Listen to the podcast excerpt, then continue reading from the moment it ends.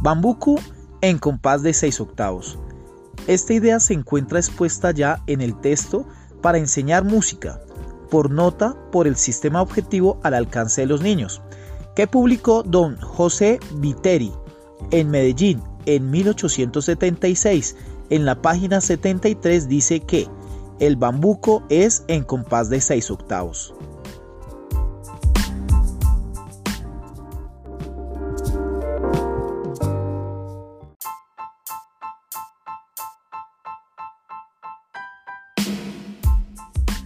Don Eugenio Telésforo, de alemán, hijo, en su nuevo método del tiple, Bogotá 1907, página 35, dice que el bambuco se marca en el compás de 6 octavos y agrega que en el bambuco el compás de 6 octavos, que es derivado del 3 cuartos, entran en el primero y segundo tiempos cuatro acordes en corchea, o sea, dos por tiempo y un acorde en seminimas forma el tercer tiempo.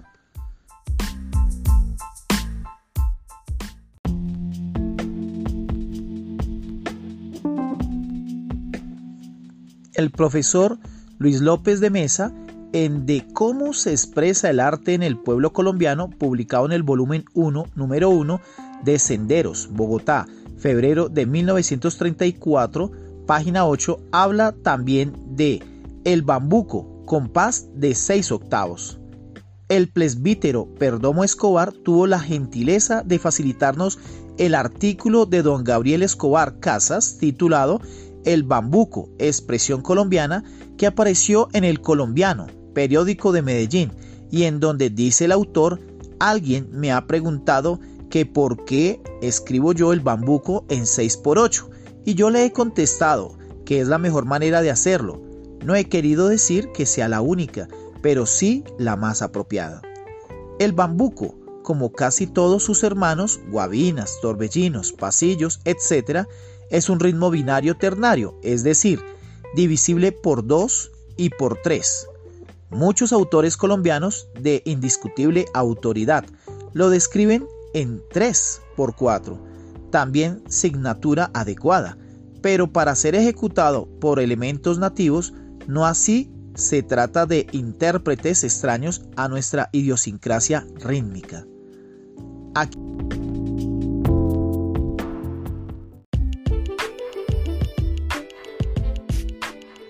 Aquí mismo en Colombia, en la costa atlántica, por ejemplo, da gran trabajo su ejecución.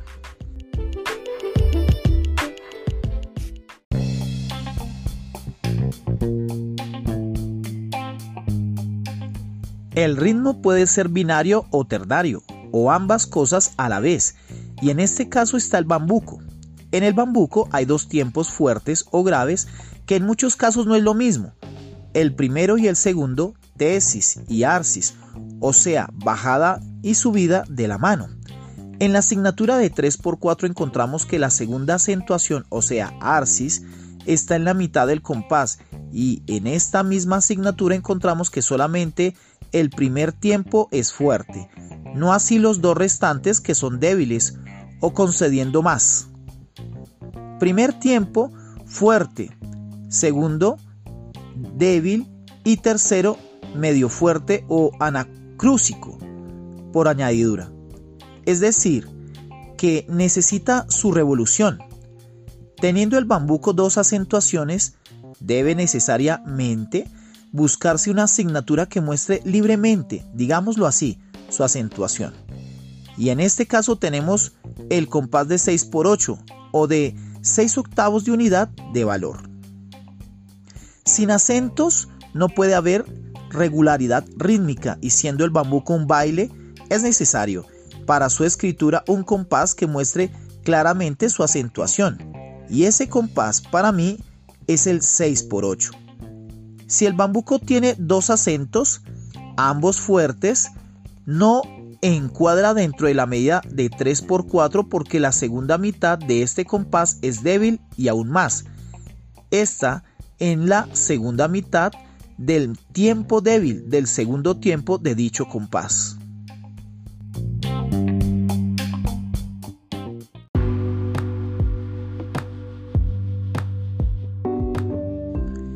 en las orquestas de la National Broadcasting Company continúa. Casi todos los componentes son ejecutantes de fama mundial, encontrándose entre ellos conductores de orquestas, directores de conservatorios, tratadistas, solistas, instrumentatistas y doctores en música de diferentes nacionalidades. Cuando yo llevé el primer bambuco escrito en 3x4, la confusión fue enorme. Los profesores leían lo que estaba escrito, pero no le daban el aire de bambuco. El bambuco no salía. Por eso les dije, cambien la asignatura por 6 octavos. Y el bambuco salió. Allí aprendí, por la fuerza de las circunstancias, que el bambuco debe escribirse en 6 por 8.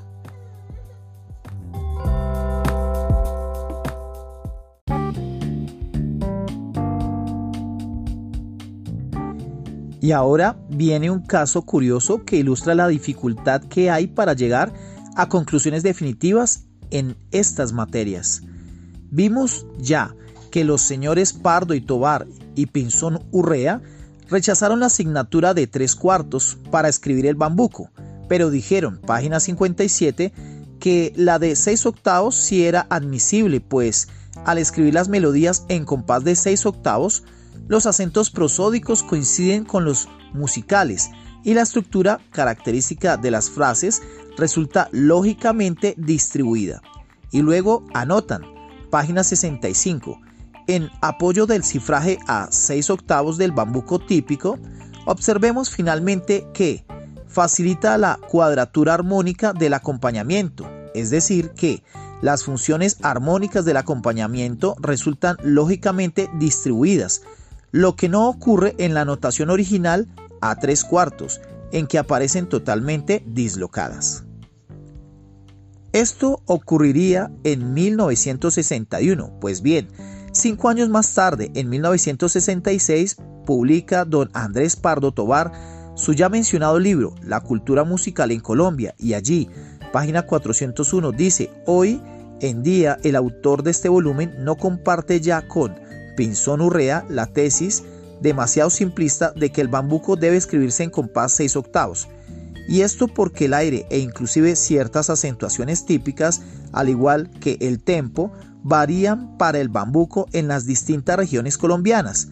Viejos bambucos, como algunos de los que cita el maestro Daniel Zamudio en su estudio sobre el folclore musical colombiano, exigen la utilización alternante de compases binarios y ternarios a 2, 3, 5 y 7 tiempos. Una vez más se imponen las tesis de este ilustre investigador.